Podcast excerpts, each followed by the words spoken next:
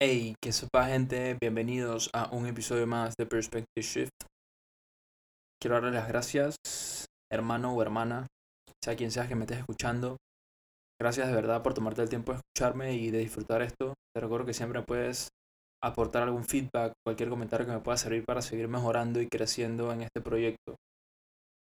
En este episodio te traigo a David de Marte, como muy pocos lo conocen, David Lamboglia. David es el vocalista de Llevarte a Marte y converso un poco con él, pues claramente de la música y algunas experiencias a través de su camino, por supuesto. Pero más que todo, hablamos de cómo él llegó a Llevarte a Marte, porque si muchos no lo saben, eh, él no es el vocalista que ha estado siempre con la banda. Muchos conocimos o supimos de quién era Pipe porque somos fan de Llevarte a Marte y conocimos el talento que tenía. Y pues David es el sucesor y es el nuevo vocalista ya hace unos años. Entonces David nos cuenta un poco de cómo llegó a la banda, cómo se relacionó con la banda antes de llegar, cuál es la historia detrás de cómo llegó a él terminar siendo el vocalista y algo bastante interesante que nos cuenta a través de esa historia y un poco de cómo fueron sus inicios personales en la música y cómo ha ido creciendo y hasta dónde quiere llegar. Así que espero que lo disfruten y se lo gocen mucho. Un saludo gente y un abrazo.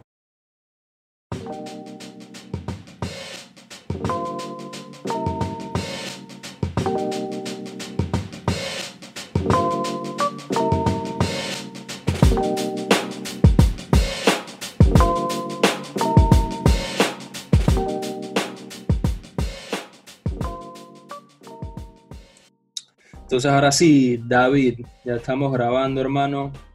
Bienvenido al Grand Perspective Shift, donde hablo con personas como tú, otro tipo de personas que puedan aportar algo de su experiencia y conocimientos a nosotros, a mí, que podamos aplicar a nuestras vidas.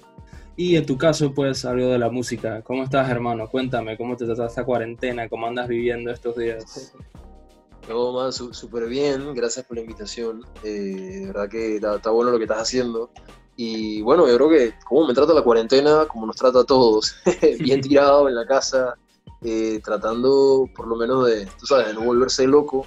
Claro. Y yo creo que por lo menos para los artistas, eh, para la gente que, que, emprende, para la gente que tiene su, como su, su, propia, su propia onda, se nos hace un poquito más fácil porque tenemos como una especie de canal para, liberar todo ese estrés.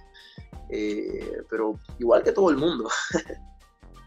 claro, sí, te entiendo, no, totalmente, viejo, totalmente. Y, me, me, gusta mucho eso que dices de que, que, que, los, por lo menos los músicos y los emprendedores, no sé si los emprendedores, siento que están, deben estar más batallando de cómo claro. resolver ahorita mismo, pero, pero tú como músico tienes un escape, tal vez no, es, es un poco más complicado crecer de manera en, negocio de, claro. con esta cuarentena, claro, porque se complica todo el tema de poder producir, que si eh, ensayar y todo esto, pero de igual como tú lo dices, no tienes un, un, una vía de escape en estos días. Quiero que me cuentes, viejo, cómo llegaste tú a este mundo de la música. ¿Por qué llegaste al mundo de la música? Bueno, eh, la música siempre estuvo presente. Yo creo que para pa, pa hablarte claro, desde que, desde, desde que soy un niño, 6, 5 años, eh, porque mi familia, mi viejo es músico, mi hermano, mi tío, mi abuelo, todo ese poco de gente era, era, tenía algo que ver con la música de alguna manera u otra. Y yo creo que andaba por ahí, ¿no? No era que yo, yo de niño, dije, bueno, yo soy cantante, yo sé... Mm, okay. De hecho, yo ni por ahí. O sea, fue más adelante que como que empecé a enamorarme de eso, ¿no? De, de ese mundo y por ahí fue la cosa. Claro, es, es, justo como me estabas diciendo, ¿no? Que al final es, es, como un escape, pues ya ha sido como desde pequeño para ti una forma de, de desahogarte o, o, tener un hobby ahí de, de 100% pasión, ¿verdad? Claro, claro. Entonces toda tu familia es, eh, son músicos, a todos, todos tocan algo, o todos cantan, todos, no sé. Sí, o sea, todo, todo comenzó con mi abuelo, que mi abuelo en, ponte que en los 40, los uh -huh. años 50 por allá, él, él, él era, o sea, él era un tecladista, él cantaba, él, para ese entonces estaba la onda de, lo que era de cabarets, ese tipo, porque hoy en, hoy en día son bares, son discotecas, pero en ese entonces era de cabarets. Una, una, onda bien loca que solo, solo esa gente se acuerda. Claro. Y por ahí, obviamente, él viviendo de eso, sus hijos quedaron trabajando con él, él, como que les enseñó, ¿no? Y entre mi papá, mis tíos, etcétera. Pero él... Sí, continúa, continúa. Ah, ok, no, dime, dime que eh, tu abuelo entonces tenía un cabaret, o sea, ¿y él tocaba en el cabaret o simplemente tenía un cabaret y diferentes músicos iban y participaban ahí? No, no, no, él no tenía un cabaret, o sea, había muchos cabarets. Eh, era, era como el método de diversión en ese entonces. O sea, esa era la vida nocturna de, esa época, eran los cabarets. Entonces, él como que se iba de, se iba de gira, ponte, de, de cabaret en cabaret y tocaba. Y de ahí como que se hizo un nombre, fue, fue tocando en, que sí, en cruceros, yates, no sé qué, y por ahí el, el, man se fue en esa onda, pues. Y obviamente de ahí mi, mi, mi, o sea, mi papá, mis tíos, etcétera, viéndolo a él, eh, también se fueron por la misma onda y como que de alguna manera u otra se, se volvió como una tradición ¿no? de la familia, todo el mundo, casi todo el mundo toca algo, canta algo. Claro, ¿y, y tu abuelo vivió entonces toda su vida de la música? Sí, sí, de hecho sí. ¿Y, y, tu abuelo fue el único o tus papás también lo hacen o tus hermanos o solamente fue él? Todo, casi todo el mundo. Eh, mi abuelo, mi papá, eh, mi papá vivió toda la vida de la música. o sea que eh, estamos hablando de que básicamente toda tu familia vive de la música entonces. Sí, se podría decir, o sea, no toda, pero un porcentaje alto. Ok, no, claro, claro, más, claro. más, del 60% definitivamente vive o ha vivido de la música en algún punto. No, entonces, no, sí, eso está, eso está estupendo, ¿no? Porque yo casualmente te iba a preguntar que si tu familia te, te había apoyado en esto de la música, porque maybe para algunas personas, ¿sabes? Para ti, o sea, me lo imagino y es como todo muy bonito, ¿no? Es como que ah, mi abuelo tocó, mis papás, mi hermana, no sé qué, y toda mi familia está en el mundo de la música y todo el mundo vive de esto, ¿no? O todo el mundo intenta vivir de esto dentro de mi familia. Pero yo me imagino que allá, allá afuera en el mundo hay muchos jóvenes o mucha gente, porque no necesariamente tienen que ser jóvenes nada más, siempre digo jóvenes porque yo soy uno, pues, pero eh, claro. siento que hay muchos que no tienen esa, ese apoyo, ¿sabes? Hay mucha gente que anda por ahí, es como que, no, yo quiero ser músico y sus papás son que no, la por la universidad, vete a estudiar y, y, tienes que tener tu empresa o tienes que dirigir mi empresa o tienes que, yo no sé, pero, o sea, no los apoyan en la música porque ven que es imposible o no lo ven viable de que puedan vivir de eso o que, no sé, pues que no deberían desarrollar ese talento o esa pasión que tienen. Bueno, mira, curiosamente, ahora que lo mencionas, yo creo que ni siquiera los que vienen de familias musicales se salvan de esa, porque yo no me salvé de eso. ahora, todo el mundo, o sea, por más músicos que haya en esta familia, todo el mundo es dije, no te metas a eso, es mucho problema, ah, eso, eso es un struggle constante, mejor métete, qué sé yo, sé doctor, sé abogado, eh, y, y, ahí, ahí, está lo gracioso ¿no? y, lo irónico del asunto. Claro. Por más que haya un montón de músicos acá, literal, o sea, nadie, o sea, ninguno de ellos te va a decir que tú seas músico. Precisamente por el problema y yo creo que, que el, el, el esfuerzo que requiere poder ser músico, poder constantemente hacer música y vivir de eso. Es, sumamente difícil, y más en este país. Claro. No, sí, sí. Como, no, como conocen totalmente todo lo que implica, te ponen más impedimentos. Pero yo pienso que pienso que eso es porque tal vez, no sé, pues no, no lo han llevado a una máxima potencia y tal vez no te pueden decir que, no sé, pues una, una opinión ahí un poco inventada. No te pueden decir totalmente como, es que, man, es totalmente difícil, me ha complicado, es, es, es, un problemón, pero al final vale la pena. Así que si es lo que tú de verdad quieres, dale con todo, que, que si sigues y sigues y sigues vas a llegar, ¿no? Pero, pero no, muy interesante, qué, qué curioso que al final todo sea música y te diga justamente lo contrario, ¿no? Claro. Y yo creo, yo creo que ahí también va como una, yo tengo una, una opinión bastante marcada, tú sabes, viendo eso, que realmente... Sí mucha gente a, la hora de, definir o, de, decidir qué quiere hacer con su vida, eh, toma, tú sabes, toma a considerar aspectos que son bastante razonables, como, como el, tú sabes, la vida, el costo de la vida, eh, qué tan fácil va a ser el campo laboral, etc. Eh, pero yo creo que esos no son los únicos factores a tomar a consideración. También tienes que tomar a consideración la, la felicidad. O sea, que, que, tanto. O quizás, quizás al decir la felicidad ya te sonando muy hippie. no, pero, para nada, para nada. Digamos que, digamos que tu satisfacción personal, o sea, ¿qué, ¿qué, tanto te va a satisfacer lo que tú vas a hacer? Porque estamos hablando de, de, algo que tú vas a hacer por el resto de tu vida. O sea, tú vas a la universidad y tú te capacitas. Mucha gente lo hace porque, porque está buscando un título universitario y no realmente una vocación. ¿Me explico? Yo creo que ahí es donde está el detalle. Eh, yo creo que más que buscar un salario, más que buscar, eh, la, tú sabes, el bienestar económico, eh, deberías buscar más bien una vocación, porque en teoría, si haces bien lo que haces, eso debería llevarte al bienestar económico más adelante y el, ya la satisfacción personal.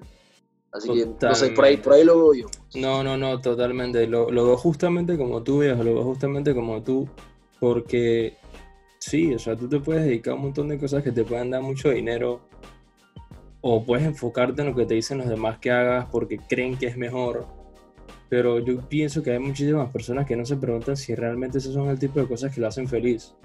Yo, yo creo, y creo que uno, en, en, uno de los episodios que saqué, tal vez el primero o el segundo, comentaba de que hay muchas personas que viven de una manera muy reactiva y no toman acción en su vida como para llegar hacia donde quieren llegar, pues digamos, tú, tú, tú quieres vivir de la música en el momento. Entonces tú te dedicas a eso y le metes empeño y le metes trabajo para en algún momento de tu vida poder solamente vivir de eso, ¿verdad? Claro. Pero si tú fueras reactivo, tú básicamente no te dedicarías tanto, le dedicarías menos tiempo para ver cómo es que sale y cómo es que te va, pues a ver cuándo es que surge o si es que no surge y al final da igual, pues. Pero yo lo veo totalmente como tú porque siento que hay personas, o sea, siento que hay personas que llegan a cierto nivel de éxito y éxito hablando de dinero. O sea, que, que si bien es cierto, el, éxito, el dinero no es éxito, pero el, el, éxito para cada uno es subjetivo, ¿no? Pero hay personas que llegan, digamos, a X puesto en X empresa o llegan a X nivel en X emprendimiento y ganan tanto dinero o son, eh, es de cierta magnitud lo que logran, pero al final eso no es lo que lo hace felices a ellos y al final no tuvo sentido, ¿me entiendes? Es porque vivieron de una manera reactiva y llegaron ahí y no tienen idea de cómo llegaron. Pero ¿por qué llegaron y cómo están sobreviviendo? Porque las cosas que están haciendo básicamente les dan para comer, les dan para vivir, pagar renta, para hacer un par de cosas que simplemente le dan apariencia para dar gusto a las personas que los rodean, por decirlo así. Pues. Pero no, yo estoy totalmente de acuerdo contigo, viejo. Totalmente de acuerdo. Quiero que me cuentes, cuéntame la primera vez que te presentaste en público, viejo. ¿Cómo, cómo fue esto? ¿Cómo, ¿Cómo fue que superaste esa primera barrera de decir, de decirte a ti mismo como, ok, estoy haciendo música, me gusta la música, y no sé, pues de la nada un día es que salió un evento o salió, yo qué sé, un talent show en la escuela, en la universidad, o un, evento de, de, la comunidad, de la barriada, no sé, y que ah, okay, yo me voy a presentar, agarré mi guitarra, fui y me presenté. Cuéntame esa primera vez. Bueno, mira, la primera vez, eh, de hecho, chuleta, fue, fue hace montón de tiempo. Yo, yo tenía como 11 años.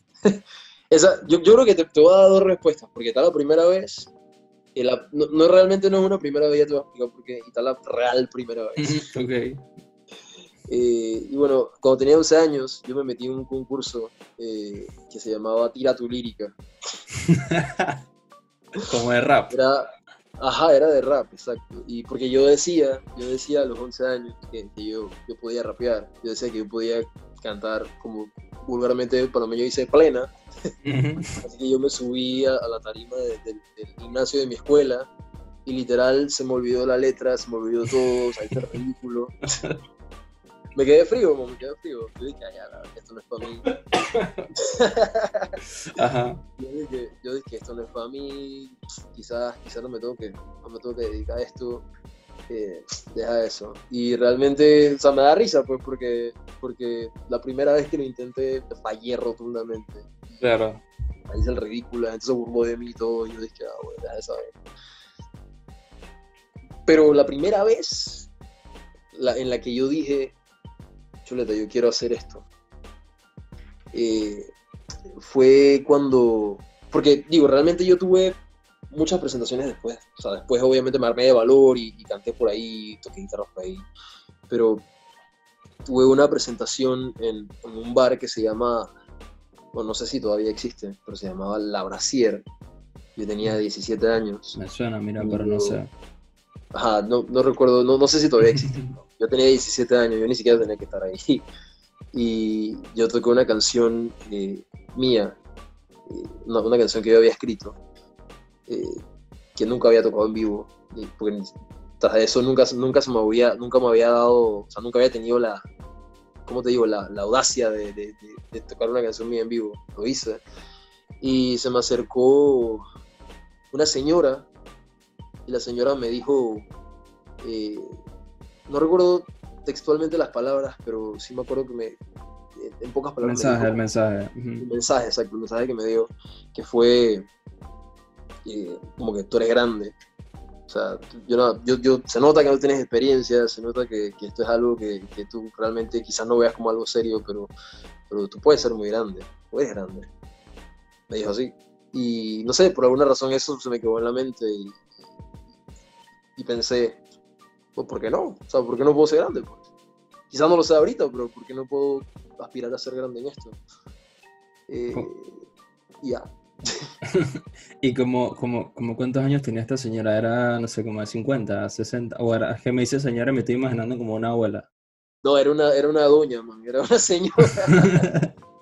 era un evento donde quizás habían como nueve personas, una cosa así. Ok, ok. Pero con doña te refieres entonces como de cincuenta y tantos.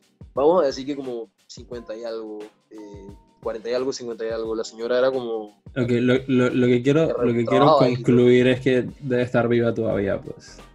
Posiblemente.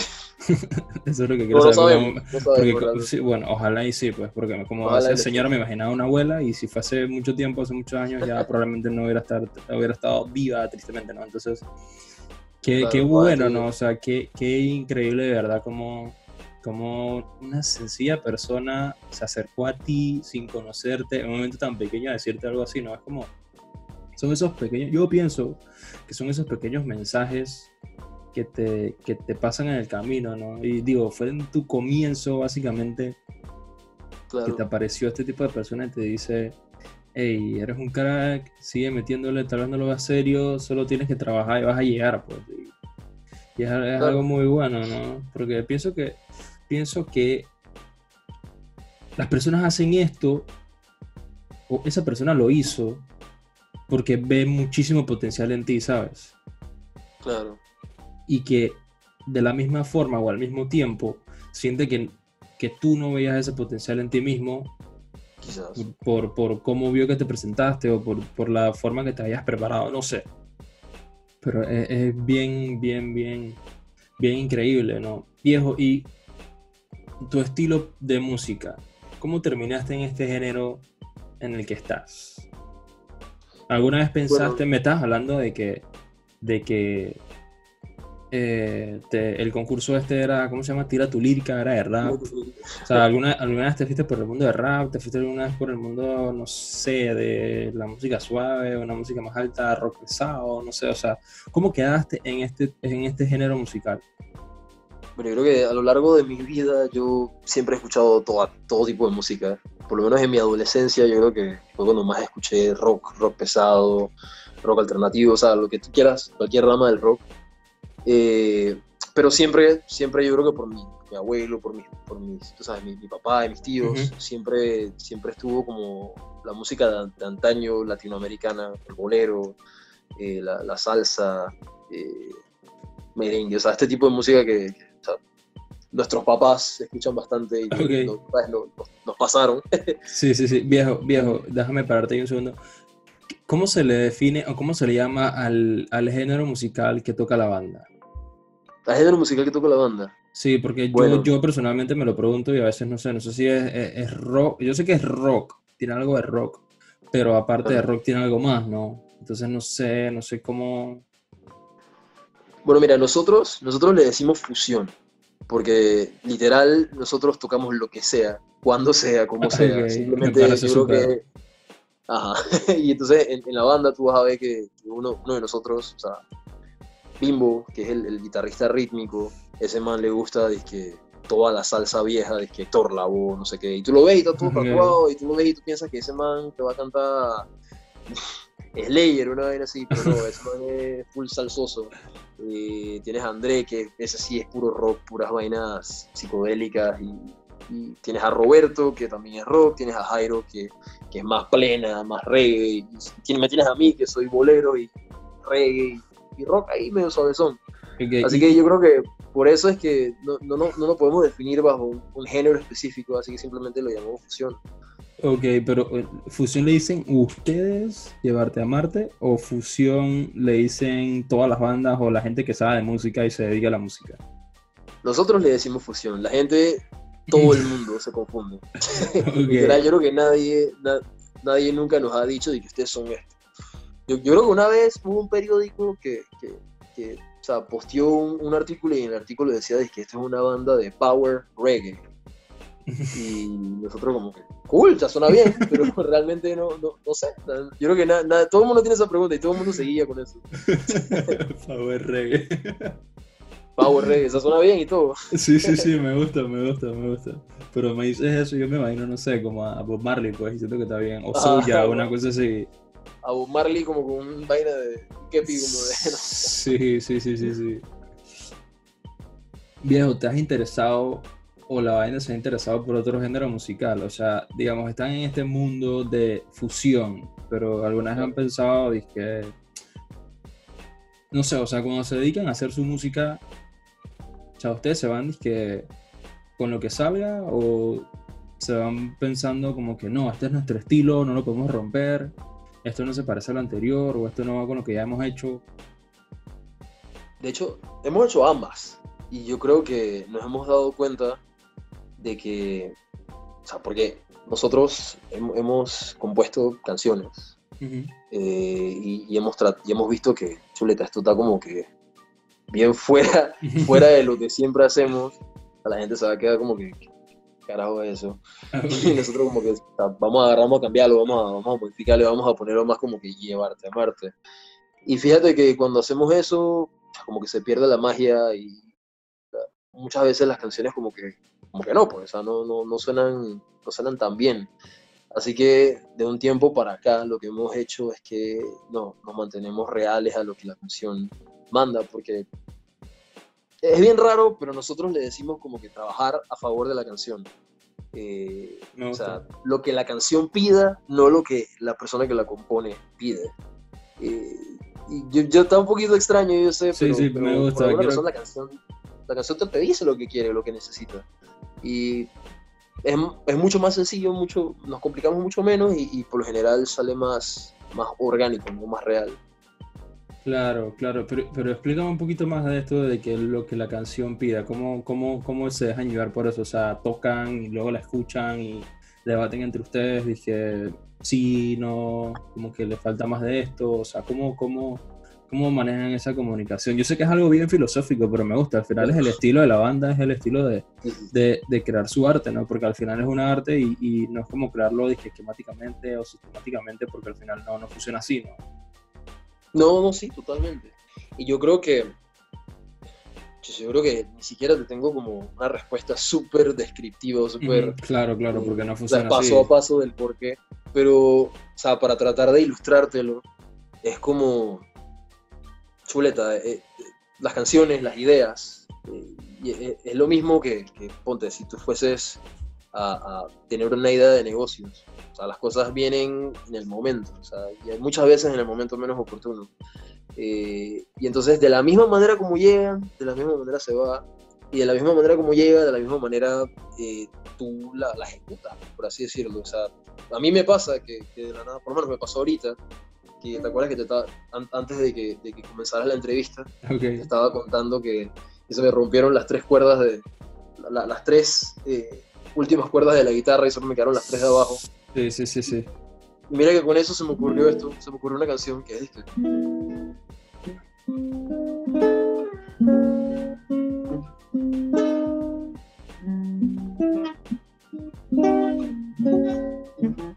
O sea, no hay nada, son solamente un par de acordes, eh, Claro. que no significan nada, pero Sí, esto, me, esto me pide que cante de una manera y también me pide que quizás le pida al bajo que suene de una manera, al mismo tiempo la, la percusión. O sea, Te entiendo. nace No, solo, no. o sea, es Ya, la misma ya. canción, es, es como... no. Sí, ya, lo, ya no, ya, ya te, sí te entiendo, sí te entiendo. O sea, al final, al final diría que es como el sonido, ¿no? Cómo se escucha al final. Claro. Y es como tú dices, pues ahorita cómo se escuchaba eso es cómo tienes que cantar o cómo tienes que escuchar ese bajo o cómo tiene que sonar y cómo se tiene que trabajar. ¿no? Entonces, obviamente no te va a salir la primera y tienes que seguir, seguir trabajando y dándole vueltas hasta que, hasta que salga, ¿no? Pero no, me encanta, me encanta ese, esa manera de, de, de componer, ¿no? De, de, darle a la canción lo que pide y no lo que el, ¿cómo decías tú? El que compone quiere. Claro, exacto. Si pudieras elegir un artista, un artista para componer con la banda o para ti personalmente, o bueno, no, personalmente no, porque no quiero que hables como, como una persona individual, quiero que hables como tú y la banda, si es que se puede. Sí, sí, claro. O, o como tú quieras, realmente, realmente es como tú quieras. ¿A quién elegirías? O sea, si pudieras elegir de todo el mundo para componer una canción, ¿quién sería? Chuleta. Como, como individuo y como miembro de la banda, y como sea, como lo pongas, siempre elegiría a Rubén Blades. Porque para mí Rubén Blades, eh, y o sea, si me preguntas de Panamá e internacionalmente, igual Rubén Blades, me parece que es uno de los mejores compositores que tiene este mundo. Eh, porque ese man, ese man te puede componer, o sea, te compone un poema, eh, una canción que está escrita de, de, una manera poética, compone una canción que está escrita en prosa. Eh, uh -huh. o sea, es un genio, para mí es un genio y yo creo que es ese man. Súper, súper. ¿Cómo, ¿Cómo es esto de, de, de componer, viejo? O sea, porque yo no sé mucho de música, pero realmente soy muy, muy, muy apasionado por la música y soy como tú, que realmente escucho lo que sea, si al final lo escucho y me gusta cómo suena, me gusta cómo canta, me gusta la melodía y el flow de la canción, o sea, me gustó y punto, no es que ah, solo escucho rock o solo escucho reggaetón, o sea, realmente escucho de todo, ¿no? Entonces, ¿cómo es esto de, de, de componer música, viejo? Porque sé que no es tan sencillo como, ah, agarro una guitarra, toco y ya, esto fue lo que salió o agarro, un agarro la batería y golpeo un par de cosas y eso es lo que salió. O sea, ¿cómo uno compone una canción, viejo? Bueno, mira, eh, primero que todo, tienes que tener inspiración. Eh, y una, un, o sea, cuando tienes inspiración, es lo mismo que, que ese dicho por ahí que te dicen que cuando la oportunidad se encuentra con la preparación. Uh -huh. eh, la inspiración es algo que a todos nos llega llega en los momentos menos oportunos, pero si estás preparado para, tú sabes, recibir esa inspiración y transformarla en algo, o sea, preparado en el sentido de que sabes tocar un instrumento, eh, si cantas, ya sea porque naciste cantando, porque te instruiste y aprendiste a cantar, eh, y también tienes creatividad. La creatividad yo creo que es algo, para mí siempre ha sido un, ¿cómo te digo?, un, enigma eh, porque hay personas que, que, son muy creativas, hay personas que no, les cuesta más. Eh, hay personas que están en, en, un intermedio. Yo diría que estoy en un intermedio porque o sea, en ocasiones soy creativo, pero no lo controlo. O sea, no es como que yo me siento aquí y te digo, es que, hey, Jonathan, voy a, voy a escribirte una canción. Okay. eh, hay, hay, veces que me pasa, hay veces que lo hago, pero hay veces que simplemente no se me ocurre nada. Así que yo creo que yo creo que en parte es prepararte para cuando te llegue la inspiración y, y esperar que sea lo suficientemente creativo como para que te salga algo bueno. okay. o sea, haría, no, no te podría dar una mejor explicación que esa. Claro, viejo, ¿y, y, cómo, o sea, ¿y cómo te preparas para ese momento? O sea, yo me lo imagino, no sé, escuchas, escuchas mucha música y te, te guías por lo que, lo que componen otros y eso te inspira para entonces crear una tú o es un, un, momento de tu vida, de algo que te pasó en el día a día, algo que te puso muy triste, no sé, o sea, al final eso es como el cliché de los músicos, ¿no? Que, que componen lo que les pasa en sus vidas, ¿no? Exacto, o sea, hay, hay músicos que te van a componer, eh, que te van a escribir letras de, de, momentos que le pasaron a ellos, momentos de, que le pasaron a amigos o familiares de ellos. Hay músicos que te van a inventar cualquier vaina, cualquier historia y o sea, yo creo que no tiene una fórmula. Eh, mira, por lo menos para darte un ejemplo eh, de Llevarte a Marte, hay una canción que se llama Al final del día. Uh -huh. eh, al final sí, del día. Pues, ajá, esa canción, de hecho, era un poema. La letra en sí era un poema que, que había encontrado el que era baterista en ese entonces de la banda. Y o sea, ese poema lo vio, lo vio Pipe, el vocalista anterior, y Pipe se le ocurrió hacer una canción de eso. Él vino, agarró el poema, lo cambió un poco, o sea, eh, lo, lo, ¿cómo te digo? Como que lo que él entendió del poema lo transformó en letra y hizo una canción. Obviamente, eso no significa que no tiene una inspiración de algún momento que te haya sucedido en particular, porque o sea, algo tuvo que haber tenido, o sea, algo tuvo que tener ese poema para que te, te llamara, pues, porque te captara la atención. O sea que literalmente puede ser de todo, de absolutamente cualquier cosa te puede inspirar y te puede llevar a hacer una canción. Ok, no, súper, no, sí, yo también creo que es así, ¿no? Al final es, la inspiración anda volando por ahí, eso te va a llegar en algún momento, tienes que atraparla y, y ver cómo sale, ¿no? Viejo, cuéntame, ahora sí, ya, ya escuché un poco de tu, de cómo has llegado tú a la música, cómo has llegado a este tipo de, de género que tocas, cómo tú llegaste a llevarte a Marte, porque los seguidores o los que conocemos a llevarte a Marte, obviamente escuchamos a Pipe y sabemos quién es Pipe, pero después de esto, después de la, de, de la partida del Gran Pipe, cuéntame tú cómo, cómo fue tu camino para llegar a llevarte a Marte. Bueno, eh, ya, o sea, ya la banda y, y bueno, yo teníamos ciertas, como, cier- ciertos instantes en, en los que coincidíamos, eh, muchos amigos en común. Entre esos está una persona que se llama Gamalier, un gran, gran amigo mío, que también era amigo de Pipe, también era amigo de Jairo, que son, o sea, le- y Jairo su hermano, que fueron los que los hicieron llevar a Marte. Y en, en muchas veces eh, nos reuníamos en casa de él, los viernes, los sábados, que si, que a beber, que si a, a tocar música, porque muchas veces lo- los parkings que teníamos eran guitarra y, y beber, que si una, que si una carne asada, algo así, cosas así. Pues. Entonces, eh, muchas veces yo escuchaba a Pipe tocar guitarra y cantar, Pipe me escuchaba a mí, se me acercaba, me decía cosas, porque el detalle con Pipe es que Pipe era un man que, que se te podía acercar y, y tratarte como si fuera tu amigo, eh, de, de, de, uf, de, de tiempo, y no conocerte. Fue literal lo que pasó conmigo. Man, creo que la primera vez que, que me habló, se me acercó y, y en una hora ya me estaba dando consejos, hasta creo que con, con una exnovia que yo tenía en ese. Y literal, eh, no, no fuimos disque grandes amigos, pero cuando murió, eh, cuando Pipe partió, eh, en uno de esos parkings que, que, que se daban de vez en cuando, que obviamente su hermano ya, ya había dejado de ir por, por obvias razones, pero retomó. Él me ve ahí tocando guitarra y cantando como siempre. Y entonces eh, la, la gente que estaba ahí reunida decía como que, "Eh, David, cántate Chance, o sea, canta Chance. Chance era la última canción que a Marta había, había sacado antes que muriera Pipe. Yo obviamente como que, no, no voy a cantar eso ahorita, si ahí está Jairo, el hermano, ¿qué te pasa? O sea, no, Claro. no puedo, pues no puedo hacer eso. Me da pena. eh, y se me acerca Jairo y me dice como, "Pues, estás ahuevado, o sea, canta la canción, cántala. Y yo, bueno, la canté, la toqué. eh, y no me dice nada, o sea, Jairo no me dijo absolutamente nada. eh, creo que seguimos, el, el parking siguió, to- tocamos, tomamos, echamos cuentos hasta la madrugada. Y creo que eso fue un viernes, si no me equivoco. Creo que el domingo, eh, a mí se me había perdido el celular y todo. el domingo, Estaba bueno el parque. Jairo. Yo no sé cómo, cómo hizo Jairo para llamarme a mi casa.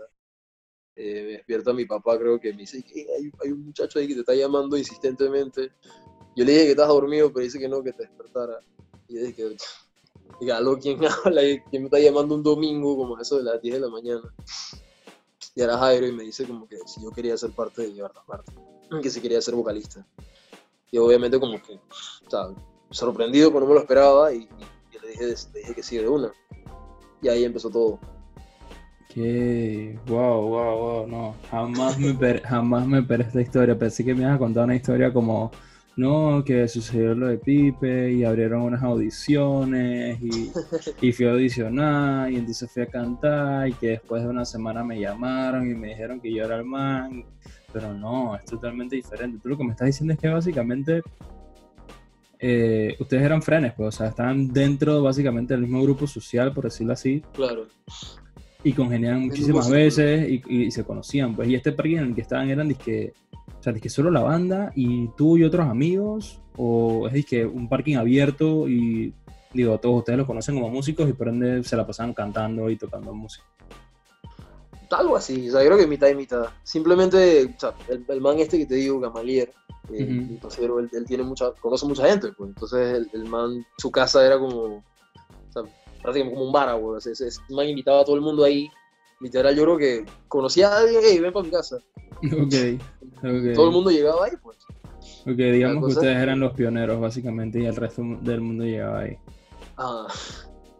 Eh, y bueno, eso también, mira, de hecho el nuevo disco de Llevarte a Marte tiene como nombre Coincidencias, precisamente por situaciones como esta y por otras cosas más que nos han sucedido, eh, que, que mucha gente lo, lo- ¿cómo te digo? Lo, lo pondría como, como una simple casualidad, una simple coincidencia y nosotros no creemos que sea así, nosotros creemos que es destino, pues. Eh, es un concepto bien, bien irónico, pues, porque las cosas que te pasan realmente eh, te pasan por algo, o sea, quizás las cosas tienen su razón de ser. Y mira que más adelante me entero, por medio de Jairo, el, el, bajista, ¿no? el hermano de Pipe, Ujú. Que inclusive en uno de esos tantos parkings que, que teníamos de vez en cuando, eh, Pipe le dijo a él como que, mira, si alguna vez yo no estoy, si alguna vez yo no puedo cantar más, ese es el man que yo quisiera que, que, que llamen. Y, Wow. o sea, hablando de mí, cosa que, que, o sea, al principio no me lo creía, pero que cuando me lo contó, obviamente yo me quedé como que "Ch, fuerte, qué fuerte. Y, y siempre, tú sabes, siempre, yo creo que no soy el único, yo creo que todos, eh, todas las personas se, se ven envueltas en este tipo de situaciones que, que tú simplemente dices, coño, qué coincidencia, ¿no? Qué casualidad. Pero para la bajada yo creo que tu camino está escrito y tú simplemente tienes que buscar la manera de, sabes, encontrarlo y seguirlo.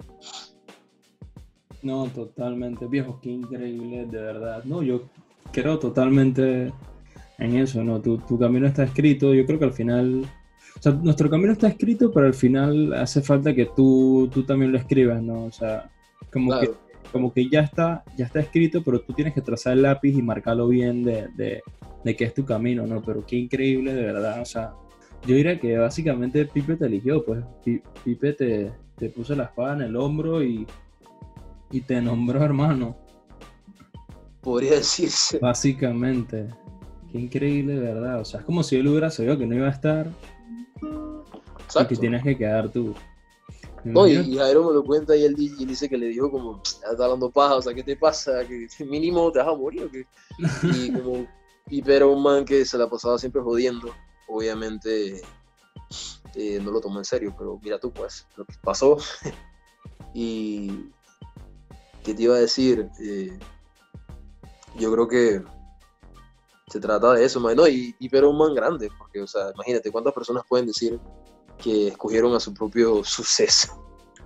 Claro. Una vaina bien loca, una vaina loca. No, no, no, no, no, muy la bajada tiene bonita, ¿no? Es una vaina, una, una- Sí, sí, tiene no, sí. significado bien bonito. No, sí, demasiado viejo. Y Yo, yo, yo, yo empecé a escuchar Libertad Marte no mucho antes de que Pipe muriera. Lo escuché un poquito antes y ya después eh, empecé a escucharte a ti, ¿no? Viejo, con esto que me cuentas, con la pregunta que te voy a hacer, no creo para nada que, que sea un obstáculo para ti, pero igual, eh, digo, te lo voy a preguntar.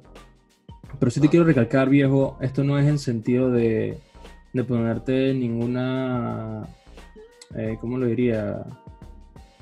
Eh, como de alguna forma eh, y respetarte algo así, viejo, porque a mí me gusta mucho tu música y tu, tu talento, yo lo admiro mucho, verdad. Pero es que yo personalmente, y te lo cuento como, como un fan más y como un feedback que te puedo dar, he escuchado a personas que, que, que te comparan, ¿sabes? Y que, que me dicen, que me dicen, no, él no es como Pipe, no sé qué. Y, O sea, yo ni siquiera que sabes que, ah, yo lo conozco, no sé qué, y eh, no, no lo puedes comparar, no sé qué y tal, ¿me entiendes? Yo simplemente es como que, ok, esa es tu opinión, viejo, yo no voy a entrar a debate contigo, o sea, tú piensas lo que tú quieras. Pero X, el tema es que mucha gente me ha compartido, así desde un punto de vista de ellos, dije, no, que esto no es igual, no sé qué, o que este man no me gusta, o que tal y tal y tal y tal. Y yo como que, bro, ¿por qué? O sea, ¿por qué? Porque son así, o sea, este man canta bien, ¿me entiendes? O sea, y eh, lo que te digo es que yo no les digo que, ah, lo conozco, no. O sea, él canta bien simplemente porque, o sea, porque sé que canta bien y porque lo, lo he escuchado, ¿me entiendes? Entonces no entiendo qué problema tiene. Entonces la pregunta que te quiero hacer ya después de este vuelteo que te acabo de dar es, ¿alguna vez viejo a ti te ha llevado este tipo de presión por parte de la gente, por, por una, de una manera personal hacia ti, de tener que llenar los zapatos de Pipe? O sea, te has puesto a pensar de ok, tal vez yo no soy tan bueno como Pipe, o, o la gente allá afuera no, me, no, no gusta de mí porque no, no, soy Pipe, o, sea, ¿alguna vez te ha llevado esto a, tu cabeza o por alguna persona? Por supuesto, desde, desde el comienzo, desde el principio, me pasó, eh, o sea, con decirte que que es una, es una vaina que al principio era bien difícil, eh, más que ahora, porque la gente, la gente de verdad que no está, no, está, no está preparada para este tipo de cambios. Y la verdad es que yo no lo juzgo, porque, o imagínate, tú, tú, eres fanático de un grupo y se, y se muere el vocalista del grupo, eh, y después viene otro man que tú no sabes quién es, y el man viene a cantar las canciones que tenía el otro, el otro vocalista, y de repente cantar otras vainas de él, o sea, obviamente tú te vas a quedar como que, ¿quién carajo es este man? O sea, cárgate aquí, ¿quién eres tú? Y, y yo como que nunca me lo he tomado personal, porque yo entiendo que es por eso, ¿no? Eh, y también entiendo de que, para los gustos los colores, o sea, tú vas, si te gustó obviamente una cosa y no te gusta la otra, perfecto, o sea, tú tienes todo el derecho de decir que te gusta y que no. Eh, pero lo que, lo que sí como que me, me tiene contento, o sea, me, me, llena de, tú sabes, de, felicidad es el hecho de que, de que siempre, siempre hay una que otra persona que me dice como que, ¿sabes, tú sabes algo, yo, yo la verdad es que al principio no, no me agradaba, pero, pero después me tomé como la libertad de escucharte y me gustó, pues. Y no sé, pues, en verdad, eso creo que a cualquiera lo hace sentir bien. Y, al, al, principio yo era bastante inseguro al respecto. Eh, porque independientemente que no me lo tome personal, ¿sabes? Ese tipo de comentarios te llegan. Pues, claro, sí. Va ese man, ¿quién carajo ese man? no, pues, totalmente, totalmente. Man, no, y... man canta Y no sé si pero... pero me imagino que... Ah, sí, continúa, disculpa. Ah, no, no, tranquilo, tranquilo. no, nada más te iba a decir que, que, que yo creo que eso al principio fue bastante difícil, pero creo que ese, ese comienzo turbio o ese, ese, inicio problemático, de alguna manera u otra me enseñó bastante, pues. Eh, creo que me, me, enseñó a lidiar con, con, con, las personas, porque las personas, la verdad es que si en, si en vivo y directo pueden llegar a ser malas o pueden llegar a ser fuertes contigo eh, atrás de la pantalla de un celular, mucho más eh, y yo creo que cuando tú decides ser una persona que te expones de alguna manera u otra públicamente, tienes que estar preparado para que a la gente le guste o no le guste lo que tú hagas. Eh, y, o sea, viene, es parte, es parte de, de, tu vocación, es parte del negocio. No, sí, totalmente. Yo empezando con esto del podcast, o sea, todavía tengo miedo que por ahí me llegue alguien de la nada y que viejo, ¿tú qué estás hablando? Eso que tú estás hablando es que es mentiroso, tú estás inventando una vaina que no es, no, no sé. Tengo ese temor todavía, pero gracias a Dios no me ha sucedido. Pero bueno, cuando suceda, vamos a ver. Hijo, pero, pero ¿y cómo manejabas esa presión? O sea, porque, o sea, no sé si en ese entonces, me imagino que ahora mucho más eh, las redes sociales fueron un factor importante, ¿no? La gente puede ser muy, pero muy tóxica y, y siento que sobre todo aquí en Panamá la gente es demasiado tóxica. Bueno, mira, yo lo, yo lo veía como, como cuando estás en el trabajo y, y, entonces viene, viene el, el, QA, o sea, el control, del, analista de control y te dice que ya ganaste, de tu trabajo hiciste el 50% bien, sí, tengo que mejorarlo. Entonces yo lo, yo lo veía como que, como que me decían las cosas que yo tenía que mejorar y bueno, le buscaba, tú sabes, le buscaba la vuelta. Pues. Y que chuchi, vamos a ver qué puedo hacer, pues para hacerlo mejor la próxima. Y vamos a ver qué puedo hacer pasar lo mejor a la próxima. Y me, y me, mantuve con eso, ¿no? Y yo creo que hasta eso lo me sigo manteniendo con eso, porque al fin y al cabo el feedback es feedback. Y la atención es atención. So, independientemente que te estén mirando para bien o para mal, te están mirando. Eh, yo creo que depende de ti qué vas a hacer con esa atención. ¿no? Sí, totalmente, viejos, viejos, de verdad que sí, porque mira, mira que en el episodio anterior conversaba con Juan Tejada, no sé si sabes quién es, eh, es un futbolista profesional, juega en Tampa y Ah, debutó con la selección de Panamá sub-23, es un buen amigo Ah. mío, y conversábamos de que eh, algunas veces cuando intentas ingresar a un equipo profesional existe cierta discriminación por si eres un yeye o por si eres del gueto y le dan preferencia a la gente que, que es del gueto, que porque, porque así van a tener más oportunidades económicas, tal y tal y tal y tal y tal. Pero él lo que me dice, yo le preguntaba si esto es cierto, ¿no? que si existe esa discriminación y él me contaba de que, de que básicamente eso es simplemente una excusa muy fácil para la persona que se encuentra ahí, ¿no? Es muy fácil decir, ah, existe discriminación, no sé qué, y por eso no me eligieron en tal equipo. Y yo creo, creo que es precisamente ese tipo de mentalidad que tiene él, que también tienes tú, que al momento de escuchar de que, ah, que no eres igual, o que, ah, no, no, no, no, no, no eres mejor que Pipe y tal, o lo que sea que digan por ahí o te hayan dicho en algún momento, al final es tu mentalidad y date la oportunidad de decir que, hey, al final atención es atención, al final feedback es feedback, y o sea, lo que ellos me están diciendo de que no está bien o que no les gusta, o sea, no es lo que me define, pero me ayuda para ser un poco mejor, ¿no? Y es lo que entonces logras con esas personas que llegan, como tú dices, hey, no me gustabas antes, pero ahora te escuché, me di la, la libertad de escucharte mejor y, y en verdad me gustas, ¿no? Sí, sí, sí. Y no, y uf, se siente súper bien cuando pasa. Así que, sí, yo creo que simplemente se trata de, de, de, que hay algunas cosas que tienes que tomarte en serio y otras que no.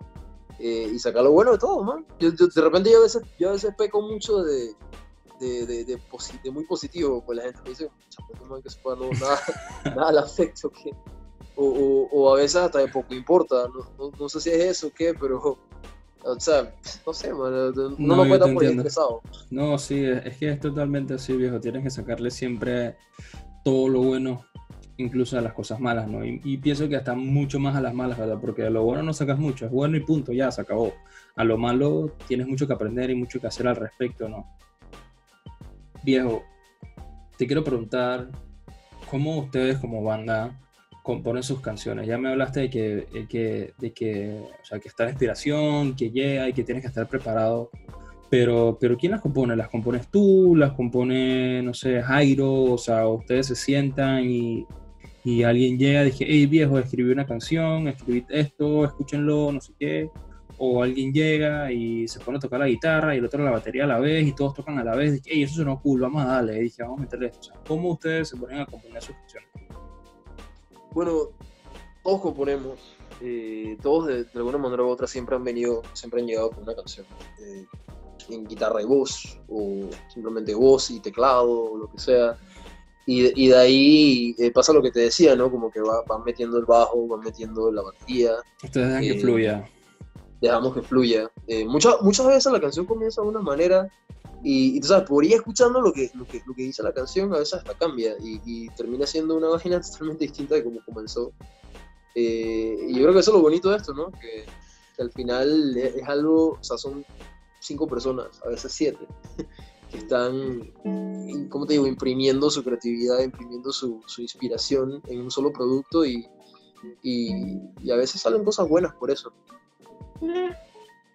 Me gusta, me gusta viejo, cuéntame qué tan difícil es vivir de la música. Hablamos al principio de que tu misma familia te dice que no te metas en esto porque es mega complicado, no sé qué. Pero cuéntame qué tan difícil es intentar vivir de la música, específicamente aquí en Panamá y también internacionalmente. O sea, cómo, o sea, cómo, cómo se maneja uno para poder crecer en la música aquí en Panamá, para entonces eventualmente poder crecer fuera del país? Bueno, mira, eh, definitivamente es un reto. Eh, porque, y, más para la gente que está aquí en Panamá, no porque el negocio sea imposible, no porque, porque no se puede o porque demás tienes que ser, eh, tienes que estar en la papa o tienes que tener rosca o lo que sea, sino porque literal yo creo que hay mucha ignorancia en el tema, ¿no? está cualquier, o sea, está el músico, está el talento, pero no, no, hay plataformas, no hay conocimiento de cómo realmente sacarle provecho y, y poder, tú sabes, vivir cómodo o, o, tan siquiera vivir de la música. Eh, Dices aquí en Panamá. Por lo menos aquí en Panamá y sé que en otros países también. Y... Chuleta. Yo creo que, que por esa parte es difícil. Porque de que se puede, se puede. El detalle está en que, en que prácticamente tienes que convertirte en un pionero para hacerlo. Ok. Ok, pero ¿a qué te refieres con esto de, de hacer falta un poco de, ¿qué, no sé si dijiste educación, okay, pero conocimiento, dijiste, ¿verdad? Claro. ¿Qué, ¿A qué Porque te refieres repente, con eso? Ajá.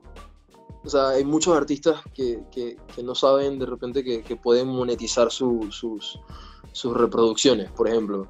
Eh, que, que, se, que se meten con una disquera y la, y la disquera o sea, les, les dice que tienen que hacer tal movimiento pero el simple hecho de, de no, no, tener el conocimiento no te permite medir realmente qué es lo que estás haciendo o ver qué herramientas necesitas para hacer lo que quieres hacer. Eh, yo creo que ese es un detalle que, que, sí, yo creo que son muy pocos los, los músicos panameños que ya han, han logrado sobrepasar esa, esa etapa, ¿no? Eso me explico. Sí. Eh, y es precisamente por eso. Yo creo que como en todo, tienes que, tienes que instruirte, tienes que, que meterte a estudiar algo que te, que te ayude a, tu poder manejar o tu poder crear un método de vida de esto.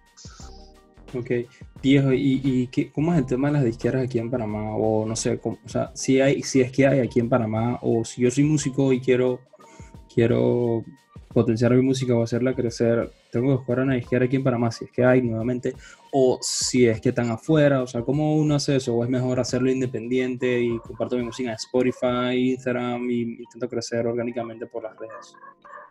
Es que es una, es una cuestión que no tiene, no tiene fórmula realmente y creo que no tiene paso a paso. Porque aquí en Panamá hay muchas disqueras y hay muchos sellos discográficos en su totalidad o, o en su mayoría para, para, el género urbano. Eh, por eso que tú ves que está Panamá Music, está este, este tipo de, tú sabes, de, compañía que, se encarga de, de firmar a muchos artistas del género urbano. Eh, que, son como los que en, su mayoría tú ves que, que están tomando la música o, como, como, un método de vida, como, una forma de, income más eh, sustancial. Pero está también, están también los artistas independientes que no son independientes en su totalidad porque lo quieran ser, sino porque realmente no, no están las plataformas para, para potenciarlos, ¿me explico? O, o quizás, eh, no sé si el público en sí que, que, requiere este tipo de artista no, no, está separado de un sector o no, no es bien conocido de estar en un sector específico.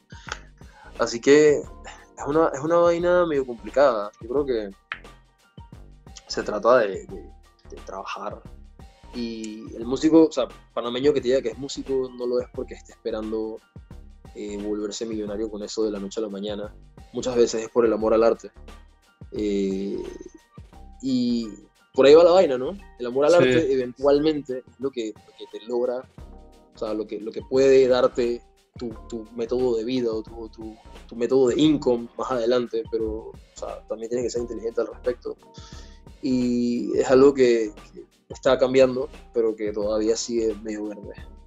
Sí, no, yo creo, viejo, que aquí en Panamá, en su mayoría lo que escucha la gente es eh, género urbano, ¿no? Eso es lo que escucha más aquí en Panamá y que, maybe por eso es que más disqueras de eso, pero lo que yo te pregunto entonces es, es que no hay disqueras que se, que se, que se enfoquen en desarrollar este tipo de música como la de Llevarte a Marte o otro tipo de músicas y solamente existan disqueras que se enfoquen en el género urbano porque eso es lo que más se escucha. En Panamá, por lo menos, eh, si hay, son muy pocas y no las conozco. Eh... ¿Ustedes se manejan con una disquera o son totalmente independientes? Nosotros somos independientes. Trabajamos con, con una manager que, que, se llama Karina, que ella es la que, la que trabaja con nosotros directamente lo, la manera como nos movemos. En su momento, eh, hace un par de años, trabajábamos con, con, una disquera que se llama Agua Promotions, que también en su totalidad tenía a la mayoría de, de sus artistas como artistas de género urbano. Entre esos estaba Joy Montana. Eh, y Sí, man. yo- o sea, si hay, son muy pocas las que hay. La mayoría de las bandas. que- Y no las conoces por lo que te estoy no escuchando. Ok, ok, viejo. Yo creo que en verdad sí hay, sí hay personas que escuchan este tipo de música, hay bastantes, Claro, las sí. hay bastantes. El tema es que las disqueras o las personas que se encargan de trabajar en esto, digamos, personas como tu manager, digo, tu manager se enfocan en ustedes, en su banda, pues. Pero si llegara alguien que tal vez se encargara en general de todo este género y del nicho básicamente de que ustedes tienen o el tipo de bandas como Llevarte a, Llevarte a Marte manejan, esto crecería más, ¿no? Esto Definitivamente. Tendría muchísimo más potencial porque yo no pienso que no haya, no, no, no creo realmente que no haya personas para eso, sino que no se le ha dado la oportunidad y no se ha desarrollado y trabajado como tiene que ser, ¿no? Como tú lo dices, Por supuesto. porque una cosa es el conocimiento que tiene el músico y otra es la oportunidad que hay dentro del país. Y yo lo veo desde un punto de vista que las oportunidades para los músicos aquí en Panamá están y las tienen ahora más que nunca por las redes sociales, pero, o sea, si yo canto algo que no es eh, reggaetón o de este estilo que se canta aquí siempre en. Panamá, va a tenerlo un poco más complicado, ¿no? Claro. y es, Sí. es que, es que es eso, es eso. El detalle está, el detalle es que, que este es un negocio que ya está, ya está formado. Y, o sea, si tú vienes y haces música eh, y te quieres ir por, por, por un género que otro que no sea el urbano, te estás volviendo Pionero. como que eres como un rebelde en, en- en- en la industria, por así decirlo, pues. Y por lo tanto, está el mercado definitivamente, está la gente que la escucha, pero yo creo que ese sector, o sea, esa, esa demografía, eh, no está analizada por, por, por gente que, que maneja el negocio fuera de la, o sea, fuera de, de- de lo, de lo creativo de los músicos, sino ya a lo, a lo empresarial, por así decirlo. ¿no? Y ahí es donde está el reto. Y yo creo que es algo que, que estamos constantemente, estamos constantemente los músicos, tú sabes, viendo cómo, cómo atacamos. Pero definitivamente es por eso que mucha gente dice como que, ah, que, que es muy complicado ser músico aquí en Panamá. No es que sea complicado, simplemente, o, o- no es que sea imposible, es complicado a su, a su propia manera, no es que sea imposible, solamente que, que, que es algo muy verde, pues. Es algo que, Sí. que se está todavía desarrollando. No, sí, definitivamente alguien tiene que venir y tiene que ponerse a trabajar todo esto. Capaz y yo mismo lo hago, viejo. Dale pues. Tienes mi número, llámame cualquier vaina. viejo, cuéntame eh, cómo es armar un álbum. ¿Cuánto tiempo toma eso? Bueno, eso puede tomarte una semana o puede tomarte cinco años. Una que- semana, jamás. Eso, no, sí, o sea, eso, eso, es, es una vaina que, que es bien, bien relativa. O sea, tú puedes literal tener en tu, un cuaderno de 200 canciones y, y, y 12.000 acordes y, de- y decir de que, bueno, voy a armar un álbum y si tienes el, capital para, para costear, o sea, tienes para costearlo, eh, para, pagar a, para pagarle a la compañía eh, que va a grabar tu álbum, para pagar tu máster, tu, tu, tu mezcla, eh, y tienes las canciones, tienes, tienes la, la instrumentación o los músicos que, que van a instrumentalizar el- tu, canción, sea, listo, lo haces y punto. O si vas a ir armando canciones o vas a ir armando un concepto, para tomarte o sea, muy poquito o mucho. Es algo que no tiene, no tiene medida. Ok, ¿Y usted, ustedes como banda, eh, dónde ensayan? ¿Tienen un estudio de ustedes en casa de alguien? ¿Tienen un, un lugar que armaron como un estudio y graban ahí? ¿O es alguno que alquilan y le pagan a alguien? Bueno, nosotros tenemos un, un lugar eh, que, eh, nosotros alquilamos. Eh, era un depósito, un depósito de donde las empresas o las personas guardan vainas. Nosotros lo transformamos en un estudio de, de- de práctica y ahí es donde tenemos nuestros instrumentos y tenemos eh, todo, todo lo necesario para ensayar y para Ok. grabarnos de vez en cuando. Ok, pero entonces ustedes rentan este lugar. Ajá, nosotros lo rentamos. Ok. Ok, Y no es que específicamente era de música, ustedes lo transformaron en esto. Ajá, lo acondicionamos para poder ensayar ahí. Ok, y sabes si, si aquí en Panamá hay algún lugar que tenga disque estudios para precisamente eso, para que tú grabes como músico. Sí, claro, cómo no. Hay muchos estudios de grabación y de práctica que tú puedes alquilar eh, por hora o por día. ¿Y cómo Eh, cuánto cuesta eso por día? Bueno, digamos que quieres, ens- quieres ensayar. Hay muchos estudios que, que oscilan entre los precios de 20 dólares la hora, eh, 30 dólares la hora más o menos es el, es el precio que se maneja. 30 nivel nacional. dólares la hora, o sea que me estás hablando de 30 dólares al- o sea, por hora al día. Ajá, correcto. O sea, diga, pero estamos hablando de ensayando. Vamos a decir que tú tienes un- una agrupación de cinco personas y quieres ensayar eh, dos horas al- en, en un, en un estudio eh, de práctica en Panamá y te cuesta 20 dólares la hora, son 40 dólares que dividen entre los cinco músicos. Y- No, claro, sí, sí, sí, sí, sí. Claro, viejo, para mí esto está algo, siento que está algo caro. ¿no? Sí, siento que no está del todo amigable. Digo, nos sale, sale mucho mejor eh, tener un lugar ya Claro, propio para ensayarlo, pero la realidad es que no mucha gente, no mucha gente tiene acceso a, a, a, o sea, a tener un lugar donde hacer bulla, porque o sea, en tu casa tú no puedes agarrar y poner una batería y, y instrumentos con, con amplificación y, y simplemente ensayar, porque literal va- los vecinos se van a quejar, te van a llamar a la policía, así que claro. no tienes de otra más que ir a uno de estos lugares o hacer como hicimos nosotros, que con mucho esfuerzo, o sea, buscamos la manera de, de acondicionar un lugar aparte que fuera nuestro, que, que obviamente eh, requirió que nosotros invirtiéramos en el principio, pero ahora, como quien dice, a la larga nos ha salido mucho más barato que tener que estar alquil- alquilando lugares de, ensayo. Claro, viejo, ¿y por qué crees que esto es tan caro? O sea, porque yo, o sea, los números que estamos hablando siento que es al- algo caro, pues, ¿por qué crees que es tan caro? ¿Por qué cuesta tanto un tiempo? ¿Porque es un terreno? ¿Porque el equipamiento que ustedes usan es, es, es- es costoso? ¿Porque Bueno, la verdad, yo creo que depende, o sea, realmente no, si, si te, si te das, no, no es que es súper caro, porque depende de la agrupación, depende de qué tan, tan seguido una agrupación ensaya, porque por lo general el, el músico ensaya en su casa, el, el músico compone en su casa y se reúnen para, para de repente darle color a las canciones, eh, definirlas, ensayarlas como Claro. banda. Claro, pero si es... Pero Perdón, son- dame un segundo que se me va a descargar el teléfono. Dale, a ver si dale. busco la- el cargador. no sé. Espérate. Bueno, estamos de vuelta, hermano. Qué lástima que se te apagó el teléfono, pero bueno, no importa. Aquí Gajes de- ahí ga- aquí estamos gajes del oficio. Viejo, eh, estábamos hablando un poco del estudio. Eh, cuéntame, ¿qué, qué ha sido lo más tarde que te has quedado en un estudio ensayando? Uy, 3 de la mañana, 4 de la mañana. Temprano. Yo creo Sí. que, que lo más, Y estamos lo más hablando de, temprano que me he quedado. y estamos hablando de que, que ya es que queda a las 10 o 8. Sí, muchas, o sea, depende. Eh, ha- han habido ocasiones que hemos llegado 7 de la noche y hemos salido de 5 de la mañana, cosas así.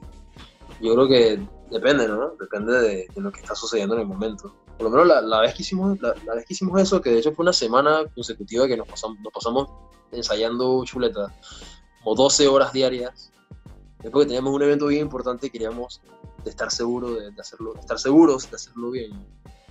Eh, bueno, por ahí va la cosa. Ok, dependiendo, dependiendo de qué, qué situación venga de frente, se, se tardan o no se tardan en, Claro. en, en ensayar. Y viejo, al- algunos de ustedes como bandas se pelean, por decir algo así, que se cabren el uno con el otro y es que mm, me voy para mi casa, se acabó el ensayo, adiós, no me gustó que estás hablando, que estás inventando. Todo el tiempo. ¿Y, por qué O tipo de sea, cosas se eh, pelean? ¿Por componer la tener- canción o por, por qué? Estupideces, man, estupideces. O sea, te- te- tener, una, tener una banda de música es como, es como tener cinco esposas. O sea, cuatro, cuatro esposas, o, sea, cuatro maridos, como quieras. Porque literal, eh, o sea, estás conviviendo con esa persona tanto tiempo. Eh, y no solamente estás conviviendo, sino que estás compartiendo creatividad, o sea, estás compartiendo tu- tu- tus canciones, que son como, tu- como tus bebés, por así decirlo. Eh, no, hombre, es una locura. a cada rato, man, a cada rato nos mandamos a hablar. Nos mandamos.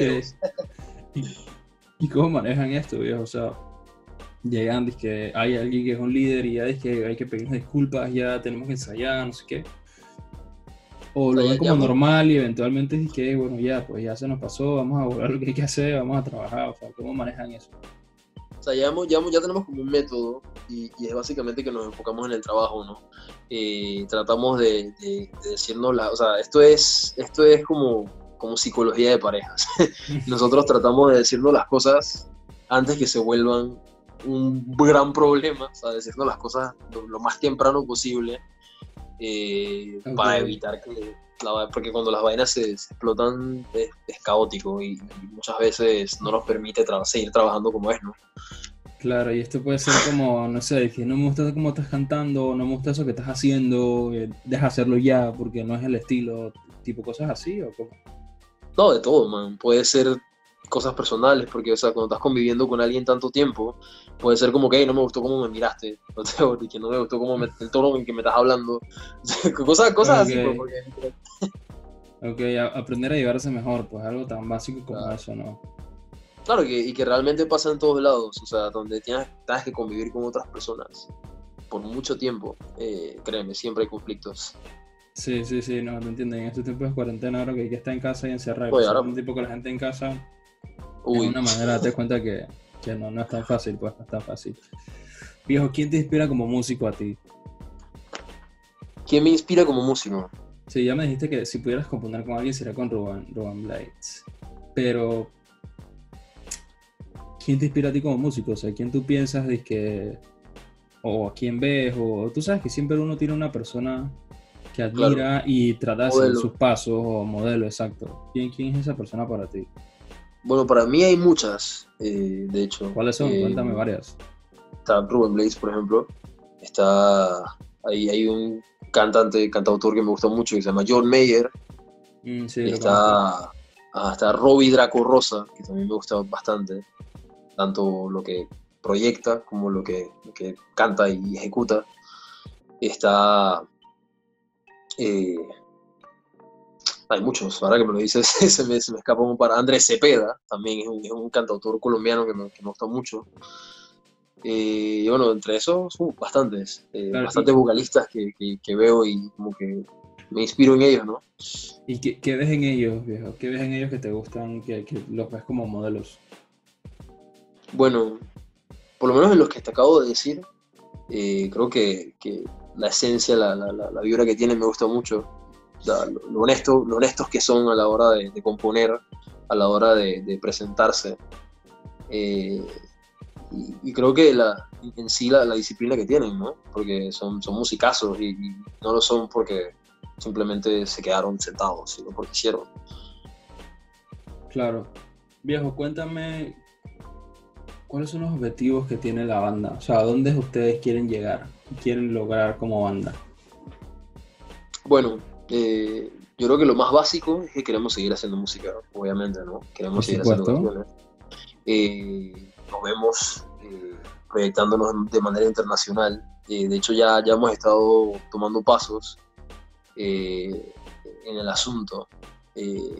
teníamos planeado muchas cosas antes de que pasara esto, ¿no? Que obviamente la, la cuarentena la pandemia global nos, nos frenó muchas cosas, pero a la, vez nos ha servido para, para encontrar otras oportunidades, ¿no? Que, que, realmente en estos momentos, cosas que se están dando, conversaciones que están tomando lugar, que, bueno, posiblemente, ojalá, dedos cruzados, se materialicen en, algo, ¿no?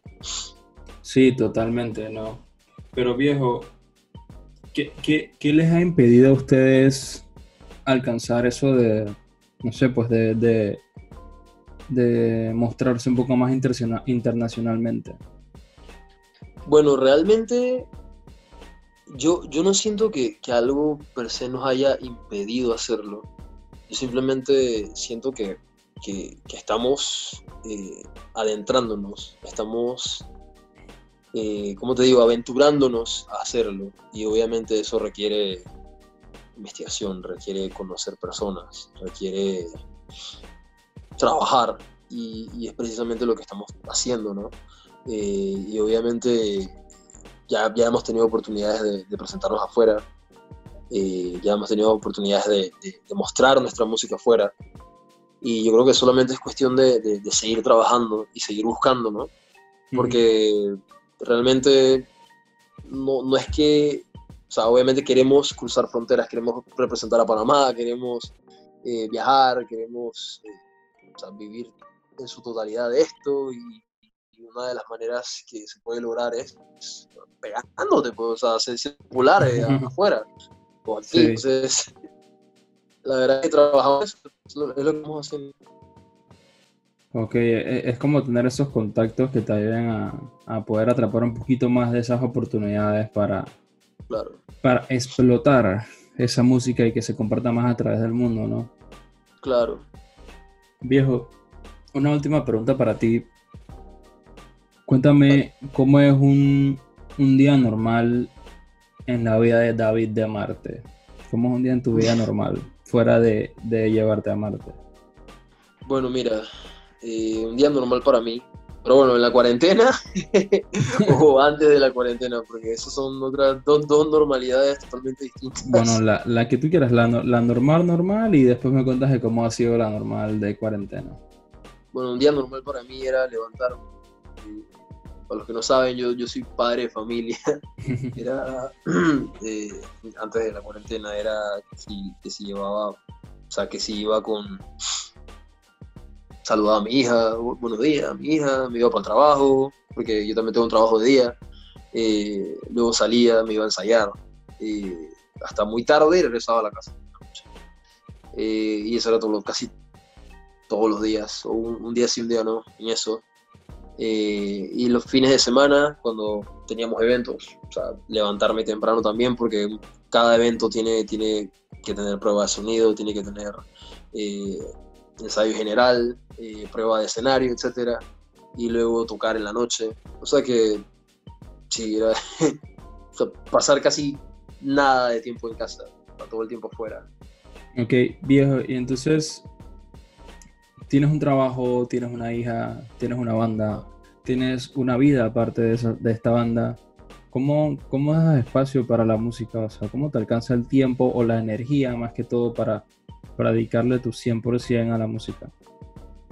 Bueno, la verdad es que es un reto.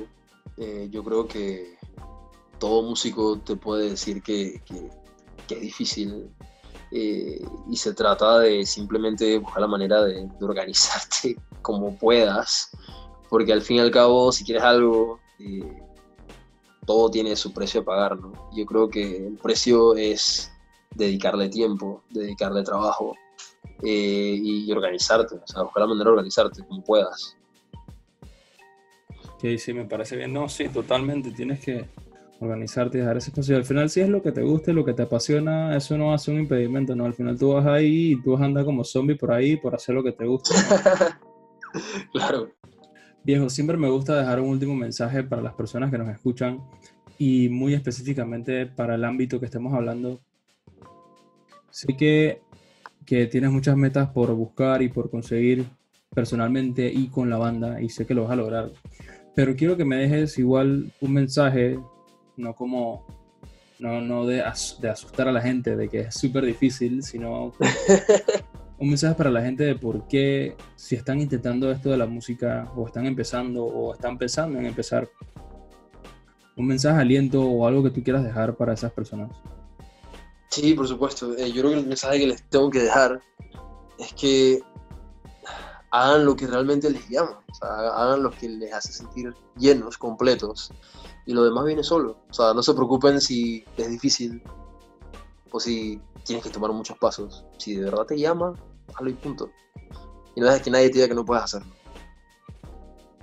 Me gusta. Viejo, muchísimas gracias de verdad por todo tu tiempo, por, todo, por toda tu información, tu experiencia. Sé que de verdad le va a ayudar a muchísima gente. Espero que estés bien, que sigas pasando bien esta cuarentena, viejo. Que te cuides, que la música de Libertad Marte siga creciendo para que puedas representar a Panamá un poco más. Te mando un saludo y un abrazo, hermano. Gracias, man, igualmente, y gracias por la invitación, Jonathan. Igual que estés bien. Dale, pues un saludo, viejo. Hasta luego.